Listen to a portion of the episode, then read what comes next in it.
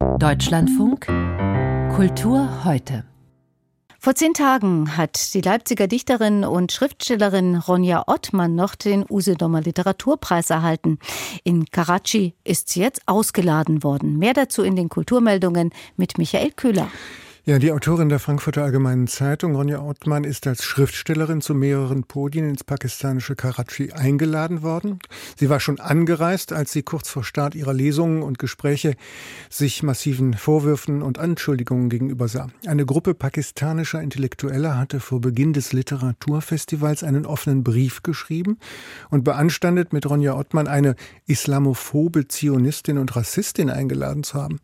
Das Ganze kommt wohl aus dem Milieu der Strike German Germany-Bewegung, die Deutschland wegen seiner Haltung im Nahostkonflikt kritisiert und deutsche Kultureinrichtungen boykottiert. Die Moderatorin Claire Chambers von der University of York hatte die Moderation des Podiums mit Rothmann abgesagt. Im Deutschlandfunk Kultur sagte Ronja Ottmann zu dem Vorgang, die Begründung, warum die Moderatorin abgesagt hat, war, dass ich auf sozialen Medien öffentliche Statements gegeben habe in Unterstützung für Israel. Sie will nicht mit einer Zionistin auf einem Panel sein.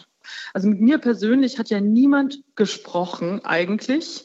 Also ich glaube auch ehrlich gesagt, dass es wahrscheinlich aus Deutschland kommen muss, dass irgendwer das an die pakistanischen Kolleginnen geschickt haben muss sagt Ronja Ottmann. Auch die Schriftstellervereinigung PEN kritisiert scharf, dass die Schriftstellerin und Kolumnistin vom Karachi Literaturfestival ausgeladen wurde.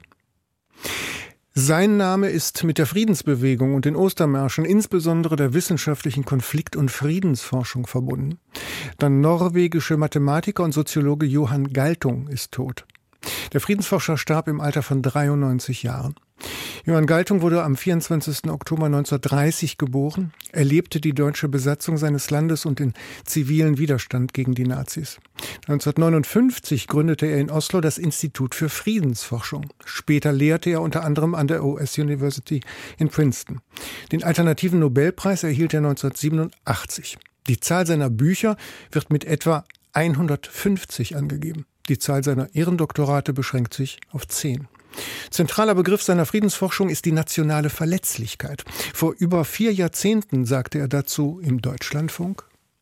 Wenn das Land sehr von Außenhandel abhängig ist, ist es sehr einfach, das Land zu zerstören. Mit einer Blockade, Boykott zum Beispiel. Zweitens, wenn es ein hoher Grad von Zentralisierung und Hochtechnologie gibt, ist das Land im Allgemeinen außerordentlich verletzbar, weil man kann das Zentrum zerstören. Und drittens, wenn das Land sehr urbanisiert ist, hat die Bevölkerung nicht so gute Überlebensmöglichkeiten, weil sie sind von der Landwirtschaft abhängig und es ist ganz einfach, diese Verbindung zu zerstören. Die Bundesrepublik ist hochverletzlich. Ein sehr einfaches Land eigentlich zu zerstören, würde ich behaupten.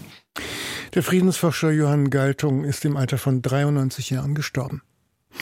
Es ist eine Bronzebüste von 1905-6, noch im symbolistischen Stil seines Lehrers Auguste Rodin. Das Porträt des D'Achille Bladet, vermutlich ein Kellner im Pariser Restaurant, wo er zeitweise als Tellerwäscher arbeitete. Das lang verloren geglaubte Werk des rumänisch-französischen Bildhauers Brancusi ist aufgetaucht und wurde im Bukarester Auktionshaus Artmark vorgestellt.